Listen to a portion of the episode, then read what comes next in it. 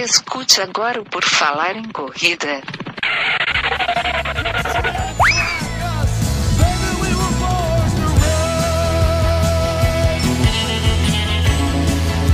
Are you ready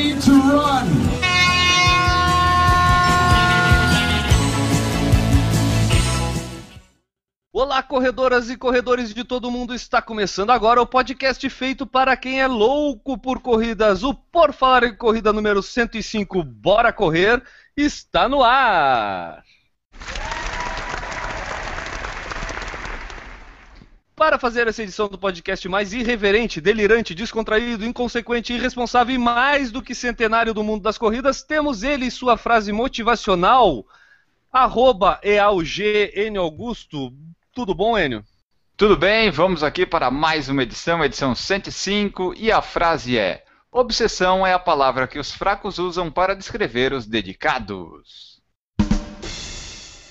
E o convidado especial da edição de hoje é o Gabriel Amilco, jornalista e corredor, produtor do Bora Correr, né, Gabriel? É isso? Tudo bom? Bem-vindo, cara, por falar em corrida. Obrigado, obrigado aí pelo convite. E é, na verdade, né, o Bora Correr que agora virou Eu Atleta Paraná, até por um problema de, de nome, né, de patenteado, o Bora Correr já era patenteado, daí a gente teve que alterar, virou uma filial do, do Eu Atleta do Globoesporte.com.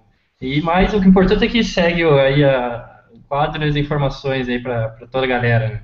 Legal, vamos falar um pouquinho mais aí durante o podcast. Com a gente lá de Curitiba também, ele, o Maurício Geronasso, o cara mais famoso desse podcast aqui. Tudo bom, Maurício? Boa noite, pessoal. Tudo bem com vocês? Estamos aí para mais um podcast. E terminando o pessoal que vai compor o podcast de hoje, ele, Newton Titinho Generini. Tudo bom, Newton? Boa noite, Guilherme. Boa noite, N. Boa noite, Maurício. Prazer conhecer, Gabriel. Como o Newton já me apresentou, eu sou o Guilherme Preto e quem quiser saber mais sobre a rede Por Falar em Corrida de Comunicações pode acessar o nosso site www.porfalarencorrida.com. E lá você vai encontrar as colunas do Enio e do Maurício, Maratona de Berlim anuncia nomes da elite masculina e o nosso guia de corridas. Além disso, você pode ajudar o PFC a ter um grupo aberto no Viber, envia a hashtag arroba por falar em corrida pelo Viber para o número 11 0800 0800 tem também o Snapchat do Por Falar em Corrida e os seus integrantes. O do Por Falar em Corrida, que eu uso, é o Falar em Corrida, é o nome do usuário. Tem também o do Guilherme e o do Maurício. É o Correr Vicia e o M Geronasso. Exatamente. E temos também o nosso mailing list, onde você pode se cadastrar para receber por e-mail as atualizações do site. Lembrando sempre de ativar o e-mail de confirmação. É, e o Snapchat do Falar em Corrida aqui é um Snapchat muito interessante porque a gente vê objetos falantes, né, Maurício? Com certeza. E eu, essa semana ainda tem a, a questão dos mamilos assados, né? Verdade. Mas sabe que é 24 horas, né? Só vocês sabem disso. E quem viu? É, não, mas a gente conta pra nossa audiência, Enio. Não tem problema. Depois então, se vocês quiserem ver mamilos assados, Snapchat do Enio. Falar em corrida. Siga lá, Enio Augusto, e sua vida de corredor ao vivo via Snapchat, né, Enio? Bom, Exatamente. Acessem, comentem e nos ajude a fazer um Por Falar em Corrida cada vez melhor, utilizando lá a nossa seção Fale Conosco, disponível no site, e enviem a sua mensagem. Antes de entrar no assunto principal da nossa edição, vamos dar uma passada pelas principais notícias do mundo da corrida dos últimos dias. Sinal amarelo no mercado das corridas. Diminui o número de concluintes nas corridas dos Estados Unidos. Os americanos estão correndo menos, Enio? É, aquele relatório famoso da Running USA apontou esta queda. Depois de experimentar 300% de crescimento entre 1990 e 2013, em 2014 tivemos 1% a menos de concluintes lá nos Estados Unidos. Como a gente falou no Por Falar em Corrida 102, as maratonas cresceram. As meias, os relatórios mostraram que cresceram também, os concluintes. No entanto, as outras distâncias tiveram menos concluintes. Essas que trouxeram ali o total para baixo que daí foi o que contribuiu para essa queda de 1% no total dos concluintes. Em 2013, para ilustrar, foram 19 milhões e 25 mil concluintes, e em 2014, 18 milhões e 750 mil concluintes. Não é a chuva da Gal Costa, mas é de prata. Adriana Aparecida da Silva é medalha de prata na maratona dos Jogos Pan-Americanos lá em Toronto, no Canadá.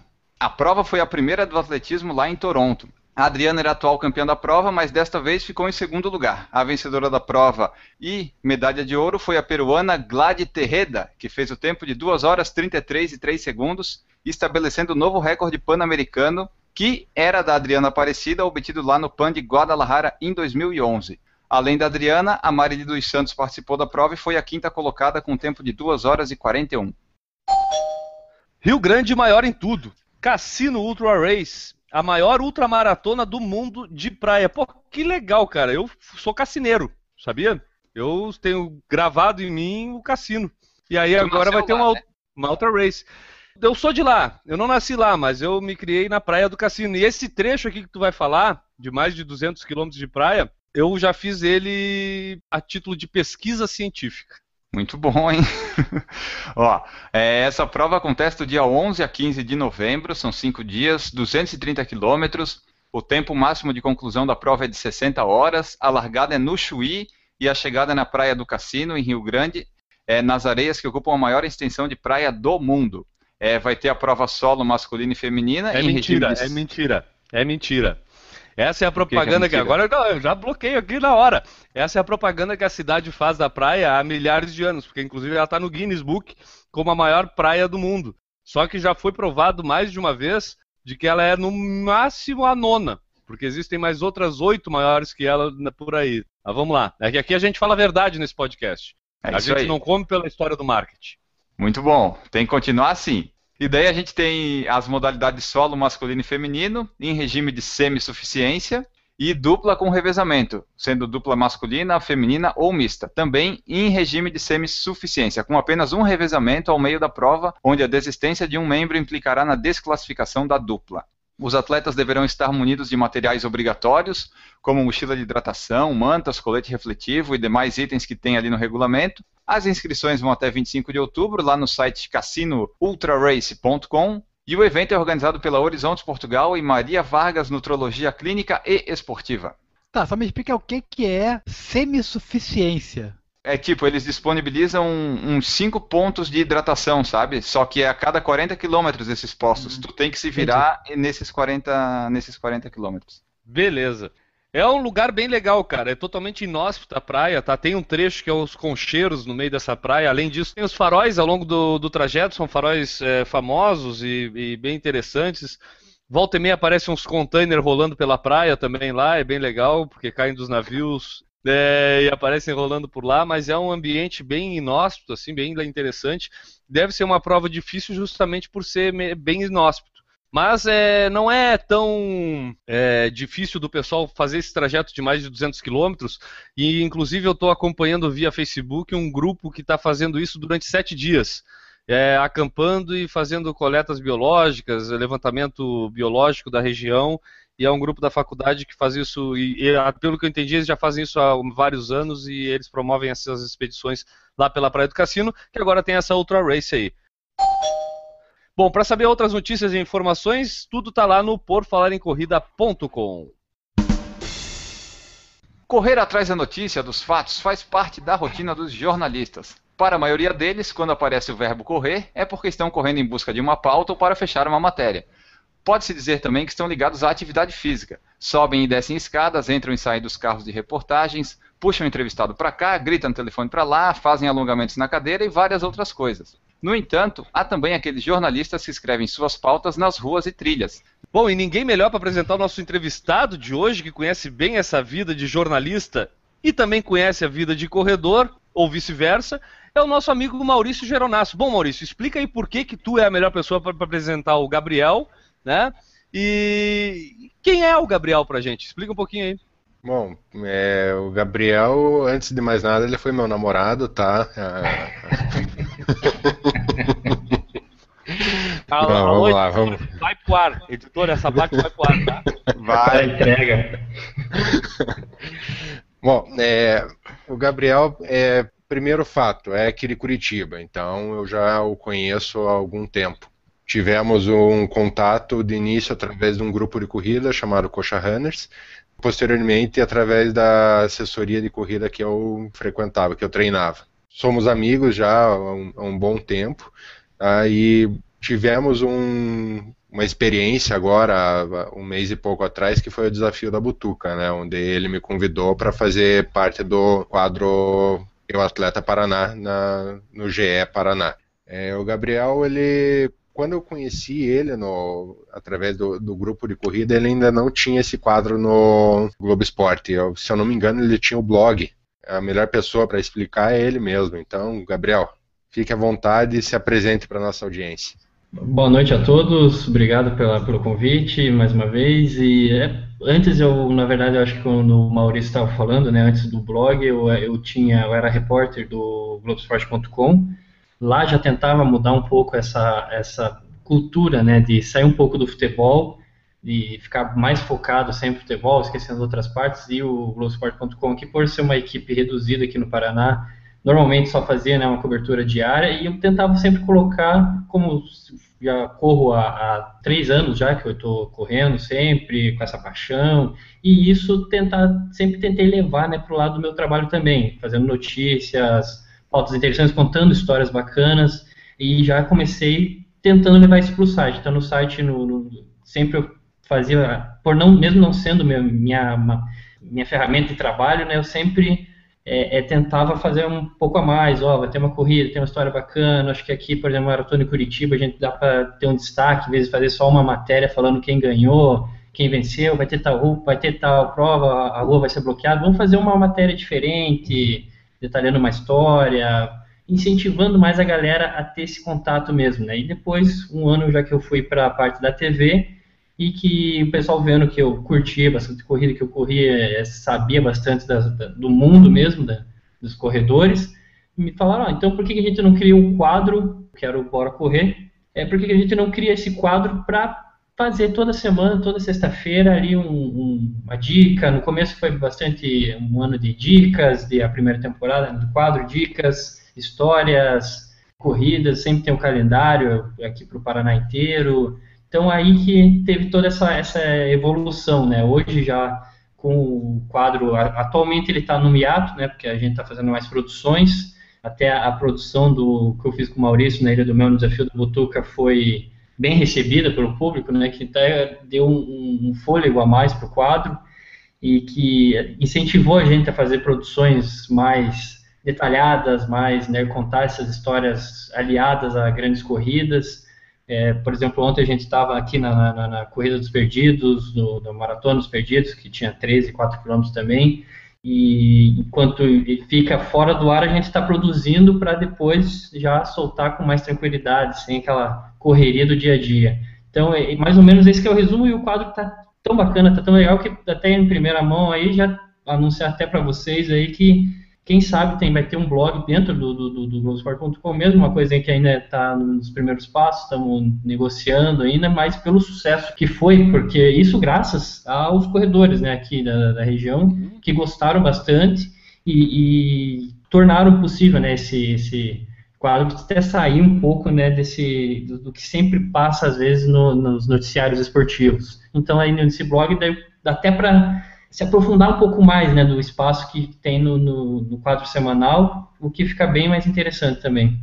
É, porque o, o, blog ele tem essa característica de ser mais o nicho restrito mesmo, né? Que trata um assunto do que uma reportagem no, numa edição do Globo Esporte diária lá que abrange uma, um número de pessoas diferentes maior, né? Então eu imagino que isso seja a, o foco aí que tu estava te referindo, né? É, até no próprio exemplo do, por exemplo, do Maurício, né? Teve até parte de preparação dele que não, não deu para colocar no programa, né? No quadro, que foi um quadro já que gente, eu consegui um espaço que a gente até chama aqui de seria um documentário, né? Porque normalmente uma matéria de TV para você segurar um telespectador tem que ser uma matéria curta de dois, três minutos.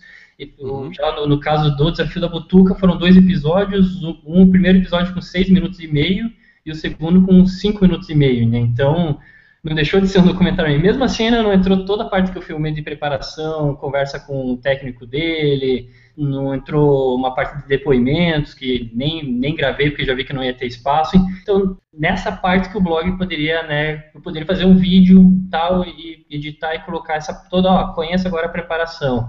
Então acaba completando mesmo esse trabalho que ajuda todos aí. Aproveitando essa parte de, de blog que você falou, Gabriel, acho interessante, já estou me atravessando aqui o Guilherme, tá? mas é, acho interessante você contar para nós como é que foi teu início no jornalismo. Foi direto na TV, foi através de blog, na escrita, jornal, como que você iniciou isso? Na verdade, eu sempre quis ser jornalista, né? Não, não tive aquele drama no, no, no ensino médio, né? De saber que, que vestibular que eu vou prestar, o que, que eu vou fazer, qual que vai ser o futuro da minha vida. Meu pai trabalhava no jornal impresso aqui de Curitiba, não era jornalista, assim dizer, ele era um diagramador, né, seria que constrói a parte do design ali da, das notícias no jornal mesmo, impresso. E daí esse, essa paixão pela redação começou ali, sempre quis trabalhar numa redação no jornal impresso, primeira Bom, então daí fui lá, passei, fiz jornalismo, e todo esse, esse, esse, tempo fui vendo que hoje em dia, né, o, a web está mais promissora do que o jornalismo impresso, mas mesmo assim já passei também no jornalismo paranaense pela Gazeta, comecei na Gazeta, daí que eu fui para o Globoesporte.com, também passei por, e daí que fui para a TV depois, então mais ou menos é esse que foi o meu caminho. Inicialmente era jornalismo impresso e depois que eu descobri a, a internet, né, que é um uma coisa que me apaixonei e virou também esse, essa facilidade, até por essa facilidade de se escrever mesmo e ter essa liberdade de passar informação. E a área do esporte já estava nessa vontade também ou apareceu depois? Sempre esteve, só que era uma, aqui o jornalismo esportivo acaba sendo né, um, um, mercado bem restrito, né? Então o jornalismo já é um mercado complicado para você conseguir se inserir. E aí no jornalismo esportivo então eu pensava, caramba, não, não tenho contato, não conheço muita gente, então vamos pro geral, né? A ideia sempre até antes era jornalismo político, geral, e mas sempre gostei de esporte na faculdade, sempre que tinha oportunidade, tinha cobertura de, de jogos, ia participava como repórter, fazia matérias, mas nunca, né, com aquele foco, né, que tem aqueles alunos, né, já entram, só pensam no mundo esportivo. Daí eu comecei na, na geral e depois que veio o convite na, quando eu trabalhava no jornal para fazer parte da equipe de esportes. Legal. E aí vamos juntar isso com a corrida, cara. E tua vida de corredor começou como? Porque a gente sempre vê o pessoal começar por obesidade, falta por falta de por questão de saúde. Qual foram os teus motivos que te levaram para o mundo da corrida? Vou te dizer uma coisa, eu sempre gostei de correr, desde pequeno, só que não, eu acho que eu tinha preguiça, eu acho que era por aí assim que dá pra dizer, eu sempre gostei de correr, mas odiava correr ao mesmo tempo, eu corria a distância, né, quando eu era pequeno, na escola, sempre tinha aquele espírito, né, aquela, aquele espírito de competição, ah, eu vou ganhar do meu coleguinha uma corrida, outra tal, mas ficou nisso no ensino, no ensino médio, eu, eu, estudava aqui no Colégio Estadual do Paraná, daí ali tinha uma equipe de atletismo, eu participei, a minha vontade era sempre 100, 200 metros, né? Via que os corredores velocistas, né, na, na Olimpíada e tal, sempre tive essa vontade, ó, oh, que legal, né, bacana ir lá e correr o, o máximo possível numa curta distância.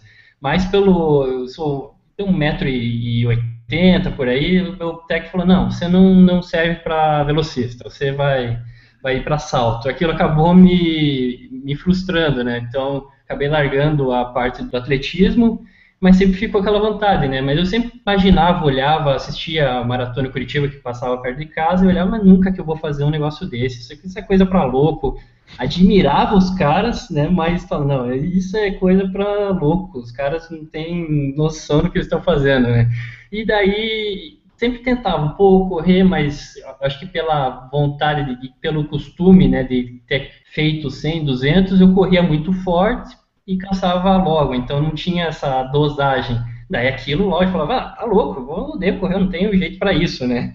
Até que eu, três anos que comecei a correr mesmo, em 2012, é, 2011 já tinha uma vontade e tal, comecei a, a fazer uns treinos ou outros, 5 quilômetros ali, algumas voltas no parque perto de casa, e, e, vi que, que era possível se eu me disciplinasse, né? Começasse a colocar na cabeça que tem que ir aos poucos, sem muita afobação, e, e aí que eu vi que era possível. E o que, que me motivou daí para ter a disciplina de treinar, de conseguir melhorar isso, foi me inscrever numa prova. Pensei, eu vou me inscrever numa prova porque se eu não vou querer passar vergonha lá. Então eu vou ter que treinar, vou ter que fazer alguma coisa para ir melhorando esse, esse meu rendimento. Daí fui, me inscrevi e comecei a treinar, daí aí não, paixão foi embora e não, não, não parei mais.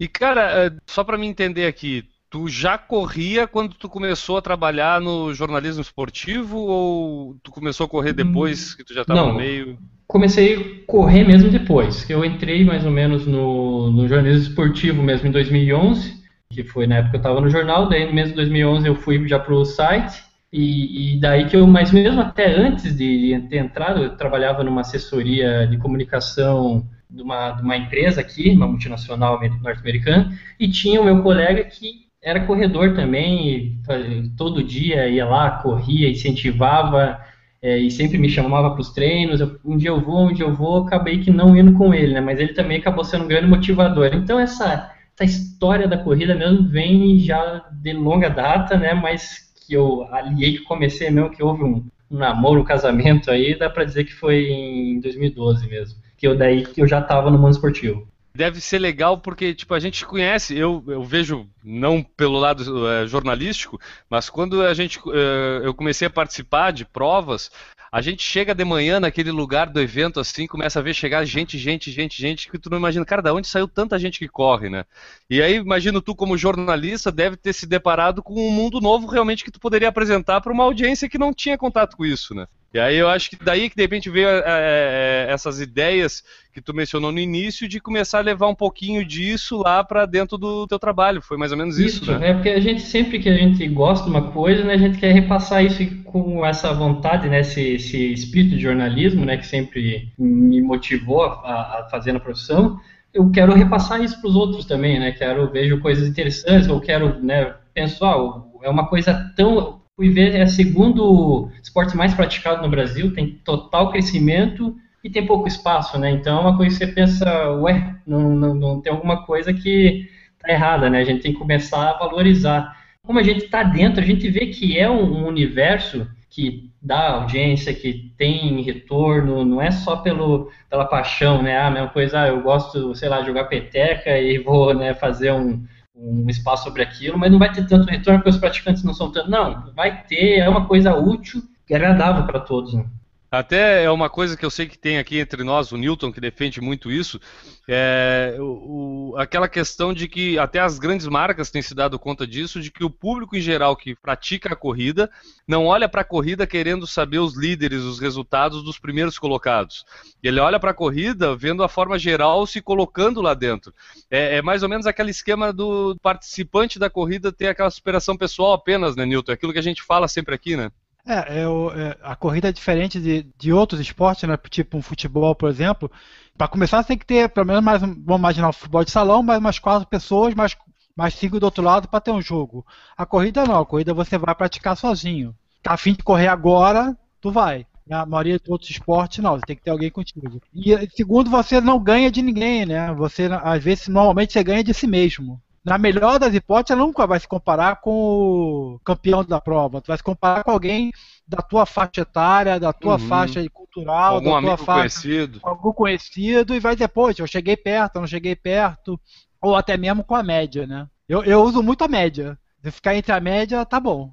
E aí esse público sentia é, é, era carente por essa, essa informação do nicho, de quem corre. Eu, eu acho que até a questão do Corridas SC veio também um pouco nessa onda, né, Nilton? De perceber a necessidade de isso ser passado para o público. O Corrida surgiu exatamente por isso, porque você não tinha um lugar onde tinha todos algumas corridas, você tinha uma corrida aqui, uma corrida ali, uma corrida acolá, e ele surgiu exatamente para juntar todas as corridas num só lugar, independente de quem está organizando, de que cidade que é, sendo de Santa Catarina, se é boa, se é ruim, se é cara, se é barata, se é de graça, não importa. Ela vai estar todas no mesmo lugar. E só dando uma palhinha, é, eu não sei se você conhece, Gabriel, se você viu, chegou a ver, o Vamos Correr que tinha na ESPN Brasil. Pô, um programa de corrida. Não cheguei esse a ver, programa, não. esse programa, se você conseguir os primeiros episódios, primeiro ano, acho que é Vamos Correr, se não me engano. Vamos correr. É, vamos correr. É, vamos, vamos correr, correr né? Ele tinha os programas, os documentários, como você falou, fantásticos. Mas assim, uma coisa assim, muito bonita, muito bem feita. Sexta-feira, às oito e meia da noite. Exatamente. Exatamente. Eu ia falar agora. Saía da academia e, e reprisava, correndo. E reprisava, reprisava no sábado de manhã. Isso, sábado de manhã, isso. Então você tinha dois blocos falando com corrida, tal, chegou, quem não chegou, corrida vai ter, tal. E o último bloco era um documentário, como você falou assim, de 5, 6 minutos sobre um fato, cara, que não tinha um episódio, não tinha um programa que você não se emocionasse. Você podia até não chorar, mas se emocionar, tu estava se emocionando, que era pessoas que se superavam porque teve câncer, pessoas que saíram da depressão, pessoas que emagreceram, conseguiram um recorde pessoal, né? É uma coisa nesse sentido e muito bem produzido, muito bem produzido. Depois ele foi perdendo um pouco o pique, né? Depois ele Isso, foi perdendo é. um pouco o pique até a hora que acabou. O Vamos Correr, quando a gente começou a, a- praticar a corrida, eu imagino que fosse a grande ferramenta de divulgação do esporte que existia. Eu não Sim. conhecia outro programa específico de corrida na televisão em geral, né, cara? Tipo, eh, não tinha É, não, isso. era o único. É, acho que teve, se não me engano, a Band, não sei se foi a Band, um outro canal fez um programa, ficou. Não era, era intermitente, era uma vez por mês, alguma coisa assim, era muito intermitente, e acabou também, assim como apareceu, sumiu. E O o Vamos Correr ficou era- uns três anos. E era um programa mas- que falava bem a língua do corredor, né, cara? Tipo, ele colocava as coisas bem da forma como a gente via daquele É, é- nosso dia a dia de prova, né? Segue essa ideia do Gabriel, que é o cara era corredor, me lembro que quem apresentava, não me lembro o nome dele, um, um lourinho, Era que ele o foi Eduardo fazer. Elias. O Eli, exatamente, ele foi fazer, ele fez um, um dois, dois ou três episódios sobre a maratona de Paris que ele foi fazer. Né? Ele foi lá, nossa, não importa se ele correu muito, correu pouco, não importa, ele foi lá fazer. Então é uma linguagem pro corredor mesmo. Realmente era, era muito, é muito legal essa ideia de corredor falar e, e sobre corrida. Né? Sobre corredor não de alto nível. Não adianta também botar corredor de elite para falar que, tá, que é outro esporte, né? Vamos separar. Uhum. A gente tá falando de corrida, não é o mesmo esporte que é praticado agora no Pan-Americano que vai ter a maratona. São outros esportes completamente diferentes. E é isso que, se eu posso, com licença, cortar vocês um pouquinho, só para aproveitar Claro. esse assunto. Ah, né, não, você que manda aqui. A prioridade Não, é tua. Exatamente. Mas só para entrar um pouco nessa, até nisso que você falou, por exemplo, eu acho que antigamente a gente estava muito acostumado a falar de só dar o resultado, né? Falar do, do vencedor, aqui o tal, o cara que venceu, tal. Isso eu acho, né, como corredor, que acaba às vezes até desmotivando a galera. Porque você só, "Oh, eu nunca vou conseguir, eu nunca vou aparecer porque eu nunca vou ganhar alguma coisa. Quando na verdade eu acho que todos que terminam são vencedores, né? Então é esse lado que, que eu tento né, colocar quando eu vou produzir, vou editar tal. É não dar o vencedor. Ah, beleza, você venceu, você né, tá treinando, tá se superando para aquilo, mas tem uma galera atrás, a 99% que não está no pódio, que, que, que tá ali e também fez, um, às vezes, um esforço maior ainda, porque não, tá, não tem o mesmo tempo de dedicação, tá lá, tem alguma história de vida bacana que está se superando. Então, eu acho que é bem esse, esse propósito mesmo de tentar passar esse lema mesmo, né? E mudar um pouquinho. E até eu, tem muitas reclamações do pessoal que ganha e fala, oh, cara, mas você não me entrevista, você não deu resultado, não sei o que, na própria Ilha do Mel, né? Muita gente chega, oh, mas você não vai me entrevistar, cara? Que isso? Você tem alguma coisa contra? Não, cara, é que eu acho que resultado a gente pode até dar, mas tem que ser uma coisinha curta. Ah, tá, venceu, beleza. Às vezes até eu fico tão focado nessa coisa, né, de contar outras histórias que eu esqueço mesmo. Às vezes é bacana, né, você dá ali, ó, Uhum. cara que venceu, foi tal pessoa, tal, né, que você acaba esquecendo. Mas eu acho que é isso que eu tento passar mesmo, entendeu? Uma outra falar do que é porque tem a maioria das coisas para contar tão fora ali, estão naquele, naquele bolo que larga fora do pelotão de elite. Ah, as, com histórias, as histórias realmente bonitas estão no- nessa galera, né? Estão no pelotão de trás. Normal, Ah, é, sim. bonita, bonita assim, emocionante, de superação e tal. É, é o pelotão da frente, lá que tem, também tem muita gente que superou, né? Ali, lá, no pelotão da frente ali. E no pelotão do fundão também. Realmente houve, houve cada história que é muito legal. O, apareceu aqui o Gilson Senna, perguntou o que seria melhor, corredor jornalista ou jornalista corredor, Gabriel? Tanto faz. corredor jornalista. Um corredor na frente. Ah, eu, O- eu acho que corredor. Posso eu dar o palpite aqui? Eu, eu falo, eu, só que eu falo pouco no podcast, né, cara? Então, então eu vou dar o meu palpite aqui. Eu, como es- telespectador, eu acho melhor corredor jornalista. Vou dar dois exemplos. Teve o, aquele cara, eu não vou lembrar, eu sou ruim de nome desses caras de televisão pra caramba, mas aquele que apresenta o Bem-Estar da Rede Globo, é, ele, fez um, ele fez um treinamento durante um, um ano para correr a São Silvestre no final do ano. Né? Tá, fez lá com aquele o Delia, né? Até era o cara que estava fazendo o treinamento dele. E aí foi bem interessante até o treinamento, é legal. Correu a São Silvestre lá, a maratona de São Silvestre, né? Completou a maratona lá e aí chegou pra. Seguinte, acabou, né, cara? Tu percebe que no cara o cara não era corredor. Ele já tá de novo gordo pra caramba, já não, não, Tu percebe que o cara não pratica aquela coisa, perde um pouco a credibilidade, aquela coisa da credibilidade. Diferente, por exemplo, quando tu vê um Cleiton Conservani da vida. Um cara que realmente enfiou a cabeça no esporte de endurance ali, e, pô, cada reportagem que o cara faz, tu sabe que o cara tá falando de algo que realmente ele sabe o que, que tá sentindo, né, cara? Tipo, algo verdadeiro. Então, eu, é, são duas coisas que para mim, então eu acho que o cara que conhece do esporte, da corrida, vai fazer e é jornalista e produz alguma coisa em cima disso, eu acho que ele leva uma vantagem sim. Não sei se mais alguém quer falar alguma coisa. Milton, É, eu acho é outro fica- cara é, que fala pouco. pra variar, né? É, O jornalista, o jornalista corredor passa menos credibilidade do que o, jornal, o corredor É o que eu jornalista. falei. né? É o que eu falei, É, exatamente. Boa análise, boa análise. Ah, Aqui, aqui a análise é com a gente. Correr nem tanto. Correr nem tanto. Próxima vez que alguém perguntar, vou usar essa análise aí também, então. vou Boa, roubar do obrigado. segredo. De nada, pode, só bota nos créditos lá. Gabriel, uma dúvida minha aqui, talvez isso, não sei se o editor vai colocar no ar ou não, mas tu tem relação com alguma produção do Esporte Espetacular ou é só Globo Esporte? Como é que funciona isso? É, a equipe faz todos os programas da, da rede? Como é que funciona? Pô, eu vou até citar um exemplo do que aconteceu hoje. Né? Hoje teve o Marcelo Alves, é um, ultra, é um maratonista de situações extremas que passou Eu hoje te- no Esporte Só te interrompendo, eu tô te perguntando justamente por causa dessa reportagem que eu vi hoje, achei, cara, muito boa a reportagem. Não sei se tu participou dela ou não, mas achei muito interessante. Mas agora pode continuar, desculpa interromper.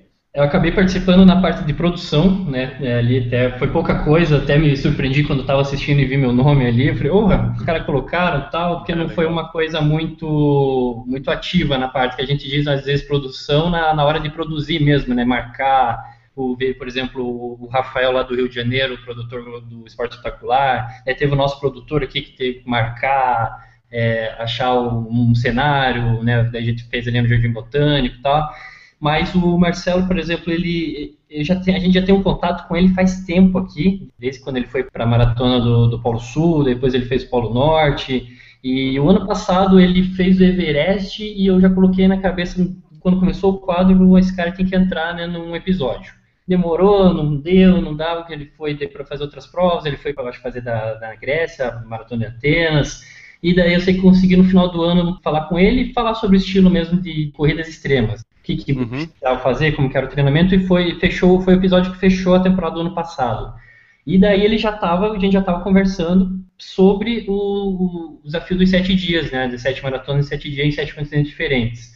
E a gente já combinou, ó, cara, tem espaço aqui para você, vamos fazer uma coisa fora do quadro, vamos fazer um, um episódio aí, uma série com, sei lá, pode render até cinco episódios, depende do que você colocar de imagem, for lá trazer de, de imagens, ele sempre corre com uma câmera, sempre faz bastante imagens de bastidores, como apareceu mesmo ali na gravação, né? Foi bastante material dele mesmo. Então a gente já tinha combinado tudo isso, né? E daí em janeiro ele chegou, fez uma, a- todo o desafio, completou e falou, ó, tenho esse material aqui, já estou à disposição, vamos embora, bora fazer, bora tal. Só que aqui a gente tem sempre uma reunião de, com o pessoal do esporte espetacular para oferecer pautas, materiais, histórias que bacanas que acontecem e tal. E a gente ofereceu, né? Na época eu nem estava, estava de licença, tinha feito uma cirurgia. E daí o, o, produtor, o meu gerente, eles ofereceram, ó, tem uma história aqui, Marcelo Alves, já conheci de vocês, né? O pessoal do Planeta Extremo já conhecia ele por causa das aventuras que eles se encontraram, tanto na Django Marathon, a, a Maratona do Polo Norte. E os caras, na hora, compraram a ideia, oh, que legal, nossa, esse desafio, né? Como qualquer uma- um jornalista antenado ia, né? Oh, é uma história sensacional, nós temos que contar isso Claro. e tal. Beleza, eles compraram a ideia, então o que é- passou a ser um material nosso, né? Eles que iam produzir, fazer tudo por lá. E, e Uhum. daí, só que essa que é a grande diferença, né? O, com a gente, esse, material saía ali por começo de fevereiro, metade de fevereiro. Já o Esporte Espetacular, que tem uma, uma programação bem mais apertada, apesar de- do programa ser de, um programa de três horas, né? É, Uhum. a- o material ficou pronto, acho que em começo de abril, por aí. E só agora foi pro ar, né, por causa de eventos, vôlei, às vezes tem um Fórmula 1, alguma coisa assim, e foi, foi deixando, foi deixando, foi deixando. Até eles tinham justificado mesmo pro, pro Marcelo, né? Ó, você tem, a gente tem até janeiro do ano que vem para colocar esse material no ar Nossa. de novo, que quando é a, a, a, próxima prova, né? Porque não é um material factual, né? Ah, que tem que dar um resultado, o que aconteceu. É uma história, né? Então, até uhum. acontecer o próximo evento ainda estava válido, né? O que a gente chama aqui de gaveta, né? Até tem algumas alguns episódios que eu mesmo seguro tal para usar ali como ah, hoje tá, a semana tá mais fraca tal não deu tempo de produzir alguma coisa já tem essa coisa né, para não ficar aquela semana sem, né? Então, por eles guardaram isso como acabou se tornando uma material grande ali de 10 minutos, acabaram soltando hoje, mas que foi uma coisa que acabou para ele, né? Ele acabou aceitando que dá mais visibilidade, tudo, né? Mas foi, foi bem legal, que daí teve uma participação conjunta, né? Até para terminar de te responder, eu falo tanto que nem você, Guilherme. não, não tem, eu gosto disso. E daí teve uma participação conjunta, né? Veio o produtor do, do Rio, veio aqui fazer todo o trabalho, a entrevista, ele que escreveu a reportagem, não foi nenhum repórter né, que escreveu, nenhum apresentador, nada ali, se não me engano foi a Fernanda Gentil que só narrou, e ele que escreveu, como a maioria até eu faço mesmo dentro do quadro, né? Eu escrevo a reportagem e peço para o apresentador aqui narrar, Aí teve toda a parte de produção aqui que a gente ajudou. No dia eu fui, acompanhei, até como eu já conhecia bastante de, dele ali do mundo de corrida. Também a gente, eu podia dar os pitacos, o cara bem gente boa, aberto, né, essa parte de ideias. E o que ficou, ficou bem legal. E agora a gente estava só esperando ir ao ar no Esporte Espetacular para a gente dar a nossa parte, que pegar o que sobrou, que sobrou um monte de coisa, um monte de material, ainda até dele lá mesmo, para soltar aqui um episódio, daí no caso como até o quadro está em hiato, né, uma matéria mesmo para ver um pouquinho mais além. Tem coisa pra caramba que a gente fez aí, coisa bem legal. Pô, legal, cara, porque é uma história bem interessante aí. Para quem quiser saber um pouco mais, é, foi uma reportagem que foi ao ar no dia 19 de julho no Esporte Espetacular. Então, provavelmente isso deve ter em site, né, Gabriel? É, essa tem, reportagem deve... tem no próprio. Até no YouTube é difícil, porque não, eles não conseguem colocar Sim. no YouTube, mas tem no próprio site do Esporte Espetacular, só procurar lá é, Marcelo Alves, maratonista, que com certeza dá para achar. Pô, ficou, cara, sensacional a reportagem. Eu achei a história interessante pra caramba. Inclusive, por coincidência, no mesmo dia que foi ao ar a reportagem, teve um incidente com o Mick Fanning, Jeffers Bay, que foi atacado por um tubarão. Né, na transmissão ao vivo e tudo, então tem as imagens. E foi assim, ó, é, mostraram a imagem do Mick Fanning e largaram a reportagem dos sete dias em sete maratonas em sete continentes. E eu, ao terminar a reportagem, eu disse tá mais fácil encarar o tubarão do Big Fene. Porque as sete horas todas em sete continentes, do jeito que fez o Marcelo ali, cara, indo de temperatura de menos 15 a mais 40 em sete dias, não, não dá, não dá mesmo, sabe? Tipo, o tubarão é bem mais facinho de encarar mesmo lá do que, do que aquela reportagem lá. Bom, então quem ficou curiosidade, cara, e te peço até já aqui no ar, quando tiver essas reportagens, se tiver link aí da, do Globo Esporte do Paraná, passar pra gente, pra gente também compartilhar aqui no, no Por Falar em Corrida, pra uhum. galera que gosta de corrida continuar vendo essa história aí, que eu achei sensacional.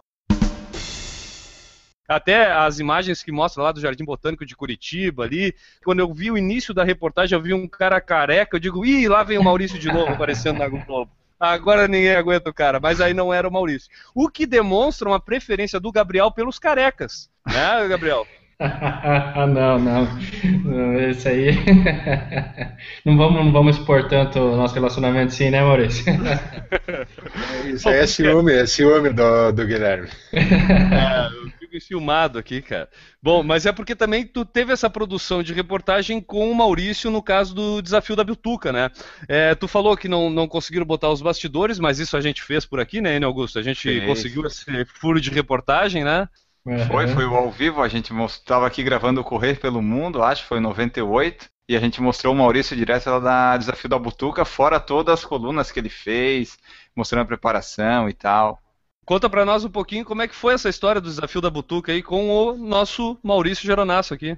Aliás, na, na vez que ele estava no gravando o o podcast aí com vocês, tudo ao vivo, tava do lado ali acompanhando, o pessoal tava filmando também, lembro que ele, eu acho que ele mostrou aí para vocês, né, tudo, foi sim, sim. ali que eu comecei a acompanhar vocês. O desafio da Butuca foi, eu fiquei sabendo em janeiro, mais ou menos, que ia acontecer, né, uma prova inédita, que ia explorar uma parte nova ali da Ilha do Mel, eu já sou fanzaço da Ilha do Mel já por natureza, difícil, assim, é a única, lugar de maior identificação que eu tenho aqui no Paraná para passear, passar umas férias tal, é mesmo a Ilha do Mel, já desde pequeno vou lá, passo toda temporada, então é um lugar que eu conheço. Minha parte do trabalho de conclusão de curso em jornalismo foi feito lá, um jornal comunitário para o pessoal das ilhas tal, então é uma coisa que sempre me. Um, assunto que sempre me atrai, né? Daí quando eu vi Ilha do Mel, eu pensei que já tinha feito uma produção de corrida ano passado. falei, caramba, vai ser difícil conseguir convencer o chefe de novo, né? A pagar viagem, tudo, né? Investir nisso.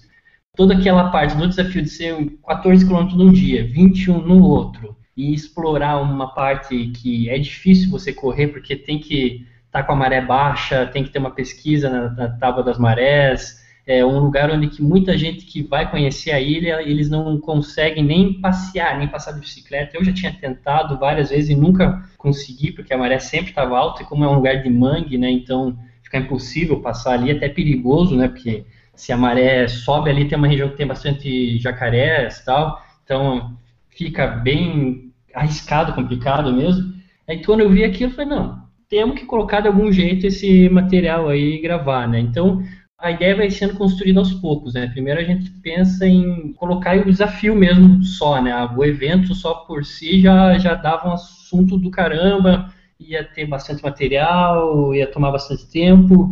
Só que daí entra esse negócio, né? E se a gente coloca alguém que tem uma história bacana e mostrar essa história pro cara ali, ó, hoje ele tá fazendo isso, você pode, você consegue, né? Você que tá correndo, fala que, ó, nunca vou meu caso, né, nunca vou fazer uma maratona na vida, tal, não, ó, é possível, dá para incentivar. Então, daí que veio, né, passou já uma lista, ah, precisa ser alguém conhecido, né, não posso pegar muito aleatório, porque tem que ser alguém que tenha um compromisso, que seja parceiro, que tenha uma história legal e que já tenha esse conhecimento tudo, né, até para tornar bacana já a parte de ficar junto com a equipe, e aí, como tu não conseguiu ninguém com esse perfil, tu chamou o Maurício, foi isso? É, sobrou ele, sobrou ele, né?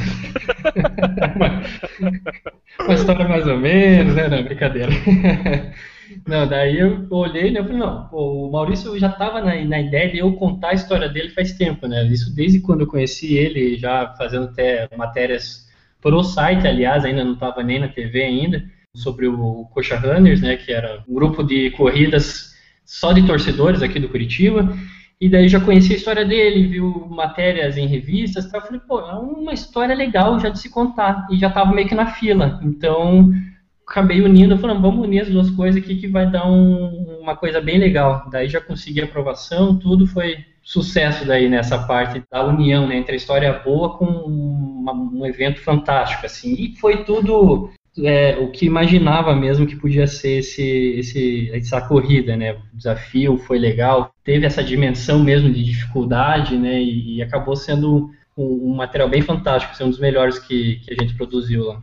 É verdade que vocês torciam o tempo todo para ver se o Maurício morria durante a reportagem para dar mais audiência ou isso é folclore, cara? Não, isso aí não ia dar muito certo, não. A gente ia ferrar com o incentivo da galera, ia ver, pô, esse, esse careca morreu no meio do caminho, eu tô ferrado daí. A gente tinha que carregar o cara, tinha toda uma estrutura já para se ele ficasse no meio do caminho, a gente carregava ele. E fala, fala pra gente, Maurício, esse pessoal da, da Rede Globo te tratou bem, cara? Não, cara, é, é o tempo todo na base da chibatada, né? Não teve folga. Não, brincadeira. A, a, a... Eles, seguiram, eles seguiram aquela filosofia Big Brother, então. É que é estranho, né, cara? A gente tá, como telespectador, a gente assiste diversas matérias e não tem a, o conhecimento do que é feito por trás das câmeras. Tudo que envolve a preparação, tudo que envolve a, a questão da, da produção pô, as pessoas que participaram da gravação desse quadro, desse episódio, me deram um suporte, um assessoramento ali fantástico.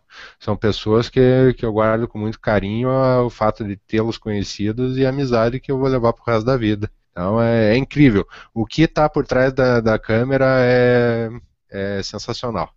Até o Maurício comentou com a gente é, faz um tempo, quando acabou o desafio, que tu fez trocentas horas de filmagem, 30 milhões de gigas e para matéria e foi só uma parte dessa pro ar, né? Isso, isso é até como eu tinha dito mesmo, né, que a gente conta às vezes 10% do que a gente grava, né? Por isso que tem muita coisa que, que dá para ser aproveitada ainda, por exemplo, né, no blog, alguma coisa mais específica que não seja tão limitado, né? Porque só de gravação de entrevista, até a gente surpreendeu, eu já imaginava que ia dar isso, só que, por exemplo, o Maurício, que não tem muita ideia, e não tinha muita ideia, né, de como que era os bastidores, é, de entrevista ali saiu para dois episódios, seis, uns 12 minutos, uns 13 minutos de produção no ar, a gente fez 40 minutos de entrevista com ele.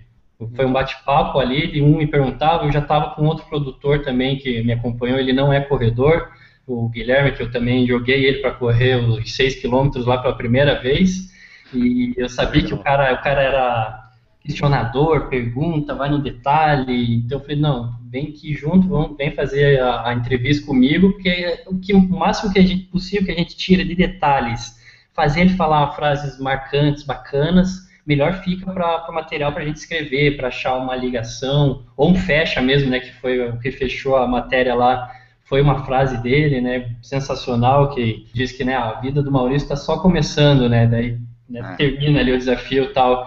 Na hora até que, que a gente tava ali fechando a matéria, o, esse produtor, Guilherme, mesmo já falou, cara, o fecha tem que ser essa frase que essa, na hora concordei, já reservei ali para ir construindo e fechar daquele modo com clipe de imagens tal, porque então isso que é legal. Quanto máximo material que você consegue gravar, imagens, né? Se você grava ali vários takes do, do mesmo ângulo, tal, imagens de bastidores, para ter essa opção depois de uma essa variedade depois para colocar no ar.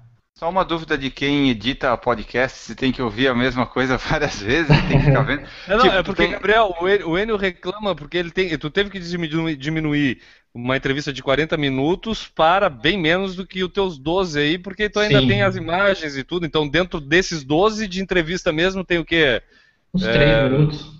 Três minutos, é. Então, e o Enio reclama que ele tem que. Então, tu diminui de 40 para 3, o Enio reclama que ele tem que diminuir de uma hora e 10 para uma hora o programa.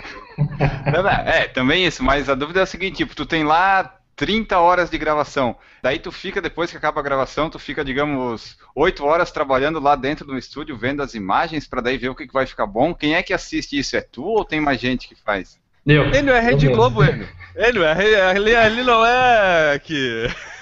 Não, mas não é muito diferente, não, cara. Não, não tem. O lugar de trabalho é um computadorzinho também e tal. Tem, a única diferença são as duas telas, um de edição e outro normal, mas eu mesmo, né, que, que assisto tudo para construir esse material depois, né, tenho que ver imagem por imagem, porque uma, uma coisa que eu gosto de escrever bastante é a, a reportagem em cima da imagem, não a né, fazer. Hum. Às vezes uma coisa, um assunto ou outro eu escrevo antes já e daí eu converso com o cinegrafista, né, ó, tá, o roteiro é esse, tal, tal, tal, você pode fazer em cima. Mesmo assim, ele vai achar uma imagem interessante, os bons cinegras, né, vão ali pegar um ângulo diferente, uma imagem às vezes mais poética, assim, né, tipo, ah, a maré vindo e, né, alguma coisa, o corredor passando, que dá para você fazer uma, construir um texto em cima daquilo, então, mas normalmente eu faço a reportagem, quando é uma reportagem especial, assim, em cima da imagem. Então eu olho tudo e vou ali colocando.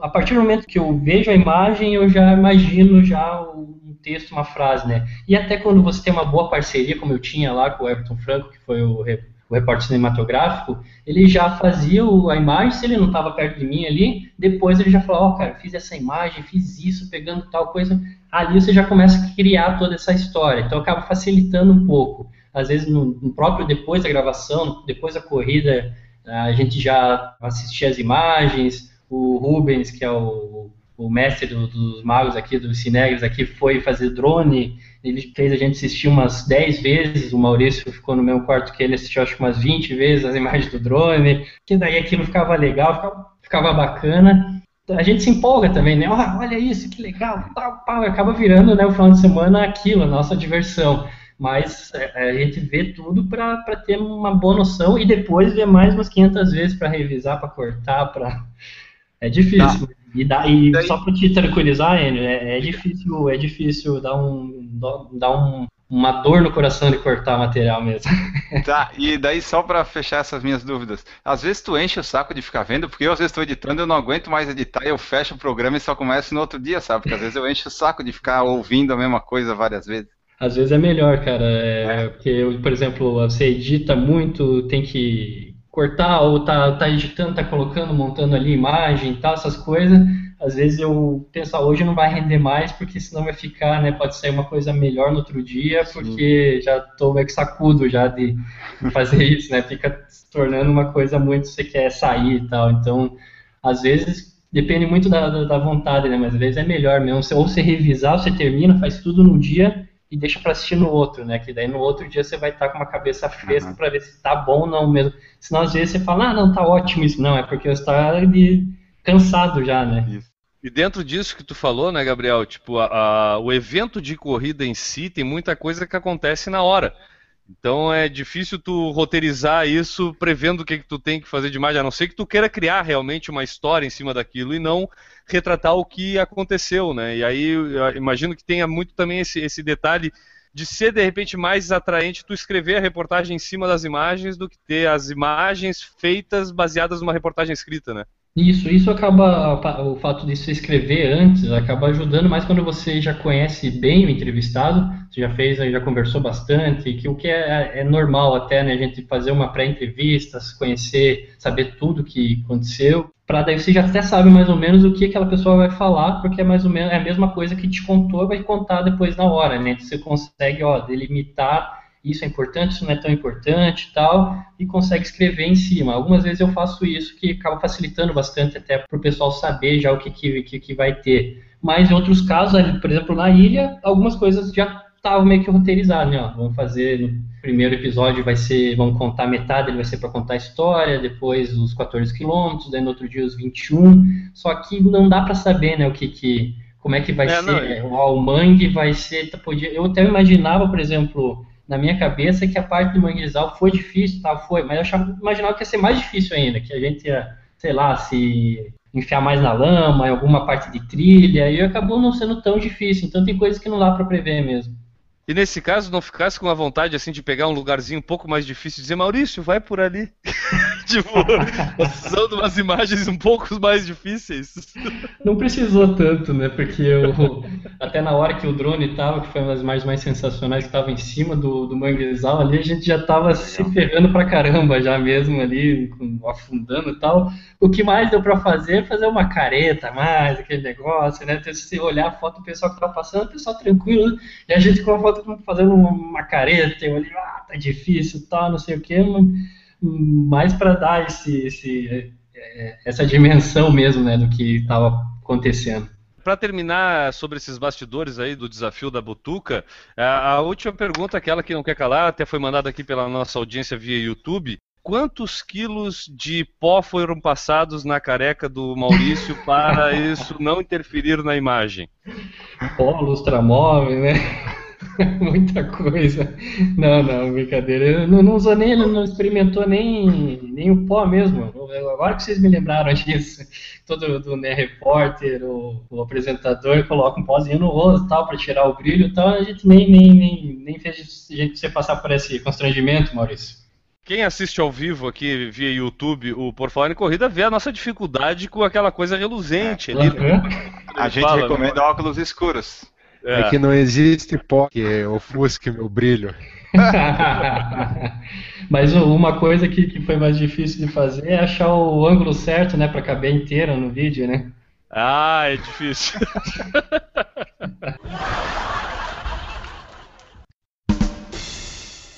O Danilo Confessor perguntou assim: ó, nós sabemos que no exterior a corrida está muito mais desenvolvida. É, o Gabriel saberia dizer se a imprensa internacional dá mais espaço para o esporte ou como é que é a situação lá? Eu, eu, eu, vou, eu vou dar uma ajeitada nessa pergunta, vou dar uma complementada nessa pergunta. A pergunta tá boa, tá? Mas eu vou dar uma complementada porque até era a próxima pergunta que eu ia fazer. É, sobre aquela questão de, do aumento de corredores no Brasil, é, quantidade de gente praticando cada vez maior, a gente percebeu que a mídia, em geral, tem dado um pouco mais de espaço. A própria é, Rede Globo criou o espaço Eu Atleta, onde tem muita coisa voltada para esse público que pratica esporte e até inicialmente mais focada ali no pessoal que corre. A pergunta seria o seguinte: tu vê espaço, além de ter essa relação com a mídia internacional, dá mais espaço ou não dá?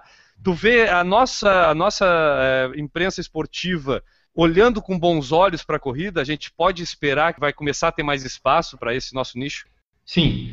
É, primeiro a, a, pergunta né, anterior ali da, da parte internacional, a imprensa internacional dá bem mais espaço, né? Aliás, lá a corrida é, é bem mais valorizada, né? Bem mais é, é, organizada e até, por exemplo, uma outra maratona que aqui é uma coisa de louco ainda, né? Uma coisa que poucos praticam lá é uma organização totalmente diferente, né? Vocês sabem melhor do que eu e, a, e tem essa cobertura total mesmo, né? Lá programas, por exemplo, que como o Planeta Extremo, né? É, lá é um, uma coisa normal, né? Isso é uma coisa no dia a dia mesmo, não precisa fazer um programa especial. Aqui, se você faz alguma coisa mais ou menos do estilo que, eu, que a gente fez na ilha, é, é considerado um programa super especial. Até por, por, causa dessa, o pessoal se assusta, né, quando tem um, algum outro assunto que é tão diferente assim. E, e o pessoal olha com bons olhos, sim. É, eu acho que tem muito espaço ainda, isso vai crescer muito. É, por exemplo, só dando um exemplo, né, a gente começou o quadro há um ano era Bora Correr antes, daí de repente surgiu um Bora Correr no Globo Esporte do Distrito Federal. Eu não sei dizer se, se eles também tiveram a mesma ideia, o mesmo nome, foi uma coincidência ou não, mas eu sei que em dezembro eles estavam lançando um Bora Correr também, que tiveram que trocar para um pro atleta também. Então eu achei engraçado só, né? Mas eu, eu, eu fico alegre quando acontece essas coisas para que está aumentando e está seguindo, né? Agora no, parece que Recife também já já tá tem um eu atleta deles toda sexta-feira também com reportagens que a gente acaba, fica sabendo através da, da, agência que tem que passa todo o material que cada praça faz cada vez vai aumentar, vai aumentar mais o número de reportagens nas corridas a presença mesmo de equipes que antes né, antes virava oh, nossa tem uma, uma cobertura hoje alguma coisa vai se tornar normal mesmo isso pelo pessoal que, que consome esse produto mesmo, né? Eles uhum. tá tendo muito retorno e todo mundo tá vendo. Por exemplo, se você a repercussão que dá isso, uma TV apoiar uma corrida, fazer uma coisa, uma parceria, o próprio Eu Atleta está fazendo bastante isso, né? O Eu Atleta que ainda é um espaço pouco utilizado pelas TVs, né? Porque ele, na verdade, é um produto do site que foi feito para ir para a TV, não deu muito certo, acabou foi, mas não foi e agora esse acabou sendo o caminho deles, né? Criar quadros, essa parceria para tentar levar de novo isso para a TV e ter um espaço maior, que eu, eu acho que vai dar bastante certo.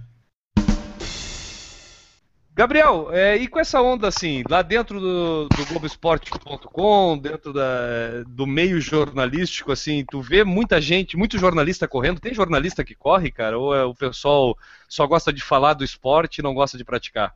Tem bastante, tem bastante sim. Tem um, sempre uma galera que, que, que, já corria, que.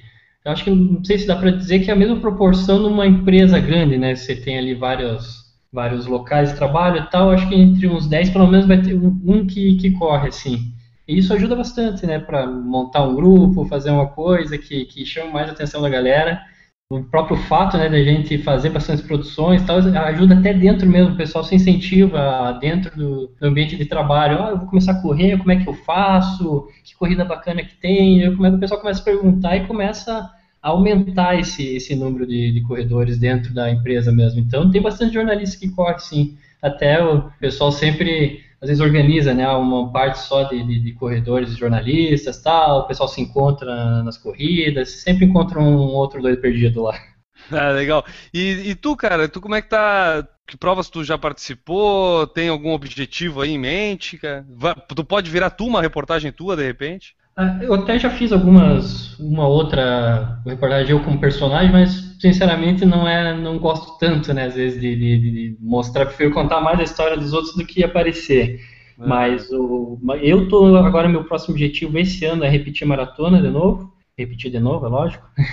Uhum. É, o ano passado eu já fiz minha primeira maratona, esse ano eu quero tentar. E, Curitiba? Curitiba, uhum. tá. é, eu ia fazer, quando terminei ano passado a maratona em Curitiba, eu queria fazer Floripa e Curitiba esse ano, acabei tendo problema de, de hernia inguinal tal, até pelo excesso de corrida mesmo, é uma coisa que já estava sujeito a ter, né, muita corrida, treinamento funcional, academia bastante, e acabou daí é, interrompendo esse, esses, essas metas para 2015, né, acabou ficando só a maratona de Curitiba e agora que eu estou embalando de novo, né, fiz um, uma meia, meia última de Ecológico de Pinhais. Ontem fiz a Maratona dos Perdidos aqui, que não foi uma maratona, fiz os 13 km, que o nível de uhum. dificuldade é, é imenso, né? Que montanha, lama, bastante trilha técnica, ainda mais que choveu bastante essa semana aqui na região do Paraná.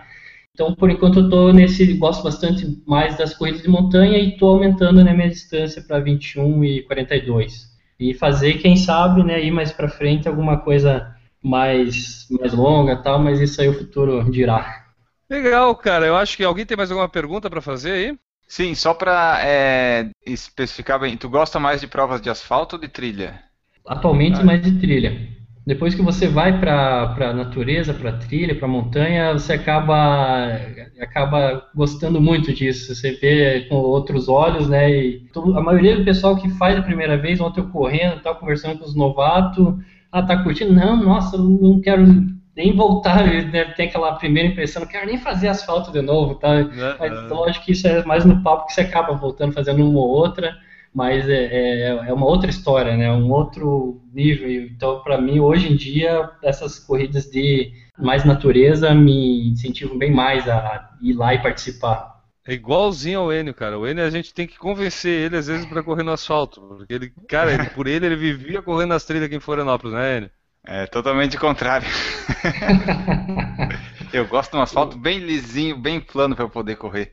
Olha, cara, uma das coisas. É mais fácil tu ver um Papai Noel entrando pela chaminé da tua casa do que tu ver o Enio correndo em trilha com um squeeze na cintura. Né, Enio? E com uma latinha de atum. é vou ter que trazer ele para correr umas trilhas aqui no Paraná, então. Leva, leva. ele. Leva ele. Fala, o desafio da Butuca, eles proibiram usar a camiseta do Por Falar em Corrida, só para vocês ficarem cientes. não, a, gente, a, gente, a gente não, não. Agora eu estou lembrando aqui, era melhor entrar a camiseta, por exemplo, da do Por Falar em Corrida do que da sua assessoria. Mas no caso a camiseta do em Corrida era branca. E pra, no vídeo o branco fica ruim, né? Para composição de cores e tal. Ah, Fica... Temos que reclamar com o nosso designer, ô Enio. vamos, vamos, vamos mudar isso. Ele não, ele não pensou nas câmeras. Ele não pensou nas câmeras. Ele só Pode... pensou no valor da camiseta. Ele não pensou nas câmeras. Pode ver que a maioria, né, sempre que a gente até foi uma própria a gente falou pro Marcelo, né, então não, só não pega camisa branca e tal, essas coisas, porque às vezes o branco acaba batendo e não chama atenção mesmo, né? Você colocaria uma camisa preta, uma laranjada tal, acaba pegando bem mais que como era uma imagem construída, o céu estava bem cinzento, bem nublado, o branco ia, ia fazer o. ia pegar careca branca, camisa branca, tudo branco, e o cara sumir no negócio, né? é verdade. Tem alguma coisa na manga aí de reportagem interessante, assim, que nem essa do Marcelo, do Maurício? Tu tem alguma coisa guardada que a gente pode esperar aí para os próximos meses, ano? Tem algumas histórias legais, é, o, um pessoal, até por exemplo, uma coisa em que eu estou negociando para achar uma data bacana para fazer é, uma equipe só de, de, de, corredores cegos aqui, que, que tem que tem bastante histórias, histórias bonitas, né? Por exemplo, corredores que nunca tinham ouvido o barulho do mar e sentiram, né? Ouviram e sentiram pela primeira vez, mesmo sendo cegos. É, outras corridas bacanas também, bastante coisa que a gente pode fazer. Tem em mente aí a, a corrida graciosa que também é uma outra corrida que são aqui na Serra da Graciosa, né, 18 quilômetros, sendo que 14 seguidos, 14, 15 quilômetros só em subida, então também é outra, é, é, outra reportagem que dá essa oportunidade de contar uma, uma, um evento legal junto com uma história bacana. Então tem algumas coisas que estão planejando, o próprio Theo do Marcelo Alves, que foi hoje, ele vai ter novos desafios aí, que com certeza a gente vai passar, vai fazer uma, uma série especial. História que não falta sempre por aqui. E cara, e como é que a gente faz para acompanhar isso? É, blog, na TV, site? Passa aí os teus meios de contato assim pra gente acompanhar esse teu trabalho aí. Tem o próprio dentro do Globoesporte.com, né? Tem, é, o tem a parte de vídeos do Paraná, então sempre que sai alguma coisa bacana sai lá o vídeo, é o globoesporte.com/vídeos/pr. Ali é o canal que fica toda a parte do material pessoal que quer procurar, quer pesquisar, às vezes coloca ali Bora Correr, Eu Atleta PR, que vai sair já vários vídeos sobre, pesquisa, sobre a pesquisa ali, sobre o quadro. Também qualquer coisa dá para me adicionar no, no, no, Facebook também, né, Gabriel Amilco, sempre que tem alguma coisa bacana eu coloco ali, já falo sobre a produção, é, coloco uma foto tal, já aviso o pessoal que está tendo alguma coisa em relação a isso. Quando a matéria sai, vai ao ar e já coloco na internet, eu coloco o link lá também. E a gente ainda não fez um, um Instagram, um Facebook do programa aqui, né? Mas é uma coisa ainda que estamos trabalhando aí junto com a parte de mídias sociais tal, para lançar e ter esse contato maior. Mas quem quiser, eu acho que até o melhor caminho hoje em dia é me adicionar no, no Facebook tal, para ficar mais atento a essa parte dos bastidores. Legal, quem está nos escutando aqui no podcast pode entrar lá no nosso site, porfalagemcorrida.com, na postagem dessa edição estão lá esses links aí, né, Enio? O pessoal pode acessar que já está lá onde encontrar o Gabriel e tudo mais.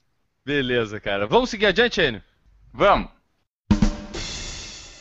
Antes do fim deste podcast, vamos ao calendário de corridas. Exatamente, passar aqui as provas em que estaremos correndo, vamos participar e tal e coisa. Circuito das Estações, etapa primavera, dia 2 de agosto, lá em Curitiba, Paraná, 5 e 10 quilômetros. Circuito das Estações.ativo.com é o site. Maurício vai estar lá correndo os 10 quilômetros, espera-se, né? Que ele não esteja de ressaca. É, a não, esse eu, vou, esse eu vou mesmo. a Maratona de Santa Catarina, dia 16 de agosto, em Floripa, né? 42, 10 e 5 quilômetros. Lá no corridassc.com.br você pode encontrar o link para entrar no site e se inscrever. Tem a Track Field Run Series Shopping Gotham e Florianópolis, 27 de setembro, 5 e 10 quilômetros aqui em Floripa, estaremos lá também. tfrunseries.com.br e a meia maratona Caixa de Florianópolis, que foi confirmada para dia 11 de outubro, 21, 10 e 5 quilômetros, lá no Corridas SC você pode acessar e ir para o site da prova e se inscrever também, né? Mas pode reclamar para o Newton das corridas que ele responde pelas empresas também. E Exatamente. a nossa corrida pelo mundo é a Volition America Half Marathon em 5 km, que vai acontecer dia 19 de setembro em Orlando, Flórida, Estados Unidos, 21 e 5 km. O site é www.volitionamerica.com e nessa corrida o Maurício vai participar dos 21 quilômetros. Gabriel, tem alguma corrida que tu queira divulgar aqui no Por Falar em Corrida, que tu vai estar participando, que a gente não falou aqui, que tu sabe que a gente não sabe?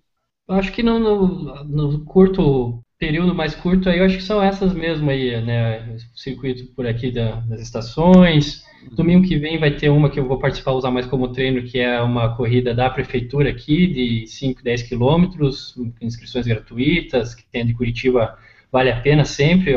Por ser uma corrida gratuita, a organização é boa, melhor do que muitas que a gente paga por aí. Então fica também essa dica. E quando tu tem que consultar corridas aí no Paraná, cara, o que que tu faz para descobrir, por exemplo, que corrida que tu quer participar? Como é que tu tá descobrindo as corridas por aí?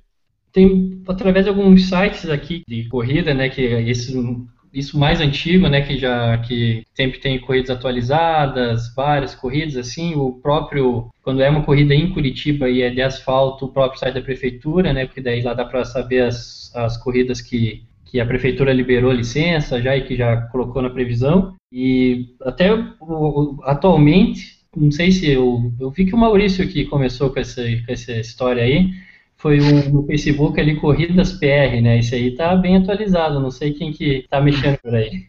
Tu sabe quem é que faz ele, Newton? Tu que faz o Corridas SC aqui, tu conhece bonito. o pessoal? Você é uma pessoa bem bonita, bem simpática. Então, Newton Generini, a tua hora chegou, Newton. É agora a minha hora. Bom, o cara falou antes de ti, eu, acho, eu ia pedir pra tu indicar pra ele o Corridas PR, cara. Tava quase, tava quase, tava quase bem ensaiado, mas no finalzinho ele... Vocês não me avisaram disso. É. Não, Bori, é o, o, Gabriel, a gente tá com o, a gente tem o site, né, corridassc.com.br, que já tem três anos aqui em Santa Catarina, e se tornou uma referência, não, eu acho que se tornou uma referência do, de site de corrida. E a gente levou agora para o Paraná. Final de maio, a gente inaugurou o Corridas PR, que é a mesma ideia. A ideia é ter todas as corridas, independente se ela é de graça, se ela é cara, se ela é asfalto, se ela é trail, se ela é famosa, se ela é, é iniciante, se ela é de grupo de corredor, não importa. Você, como corredor, fará a sua seleção aonde você quer correr. O objetivo é ter cortesia todo... pro Newton ou não? Também é, se deu cortesia ou não, não importa. É, o objetivo é, é, ter todas as corridas num só lugar, exatamente para evitar isso que você está falando. Tem um aqui no site, a gente tem muito site de inscrição, né? Então tem umas corridas no site da, da Acesso Corra, na Clique Corridas, etc. Tentou juntar tudo num lugar só. E tá atualizado, que também essa parte mais complicada, né? Porque muita gente lança a corrida, cancela a corrida. Ou muda a data, e, e não avisa, né? E a gente fica meio perdido. é uma dificuldade até para montar o próprio calendário do quadro, né? Porque eu tenho que sempre pescar uma ou outra, às vezes corrida do interior, no, no Paraná é difícil de descobrir, tem que ficar fuçando um site ou outro para saber tudo e né, não ficar uma até uma dificuldade que a gente tem, né, não deixar o quadro muito capital, né, e É. expandir para o interior. Então, por isso que É, esse é, esse é meu trabalho do dia a dia, tá? Esse é basicamente o que eu faço, sei lá, duas horas por dia, todos os dias. Todas Esse é o dia do Nilson, gasta duas horas pra fazer Não, isso. E as outras nesse- 22. no, no, no Paraná. Ah, cara, tem velhinho que joga bocha. O Newton, pelo menos, tá pesquisando site de corrida. É, é- é que o ele tem inveja que eu sou aposentado que mais trabalha no Brasil, entendeu? É o ele verdade. fica com, com inveja. É verdade. Mas é, a ideia é basicamente isso que eu faço, tá? Em termos do, do site. A gente fica caçando corrida, tirando, entrando em contato sobre corrida que volta e meia desaparece. E é isso. É, e como ele reúne as Tá. corridas todas num só lugar, pra reclamar, pode reclamar tudo no site, não precisa É. mandar e-mail pro cara É, da manda- corrida. é, manda manda, manda e-mail pra mim que eu mando o e-mail de volta dizendo o organizador da tal corrida é tal pessoa. Se vira com ele. Fica a dica, Gabriel, então, aí, ó, pro pessoal que quiser no Paraná seguir, agora tem o corridaspr.com.br. A gente não recebe nada para divulgar isso, além da presença do Newton aqui, que é algo que a gente até pagaria para não ter, mas já que a gente tem, então tá aí, né? Obrigado, Newton. Obrigado. Ah, valeu. Sabe que a gente te ama, né, cara? Tu é o Ah. cara que as corridas do sul do Brasil devem a sua existência à tua pessoa, Newton Generini. Para saber mais sobre Por Falar em Corrida, entre lá no nosso site, www.porfalarencorrida.com, e lá você vai encontrar nossas redes sociais, poderá enviar sua mensagem e ouvir todas as edições deste maravilhoso podcast, 105 edições. Isso vai dar quanto tempo do cara gastando lá no, no, no podcast, Oene? Eu estimaria em torno de 105 horas, mais ou menos. Boa resposta, Enio Augusto, muito bom. É, o que mais teria para dizer pra gente, Enio? É, então, as empresas aí, as grandes empresas e corporações, se quiserem associar sua marca, evento, corrida ou produto aqui ou por falar em corrida, colocar um spotzinho no início do, do podcast, que é onde o pessoal mais ouve, né? No comecinho, se quiser dizer, ah, agora na Antártica está aqui nos patrocinando na abertura, ou Coca-Cola, enfim, né? Qualquer um, Fruc Cola, enfim. Só mandar aqui a sua mensagem através da seção Fale Conosco no porfalarencorrida.com ou enviar um e-mail para porfalarencorrida.gmail.com.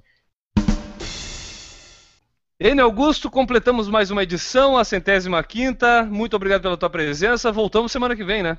Exatamente, voltamos na 106. Eu que agradeço aí todo mundo que ouviu e na... a gente volta aí na próxima edição.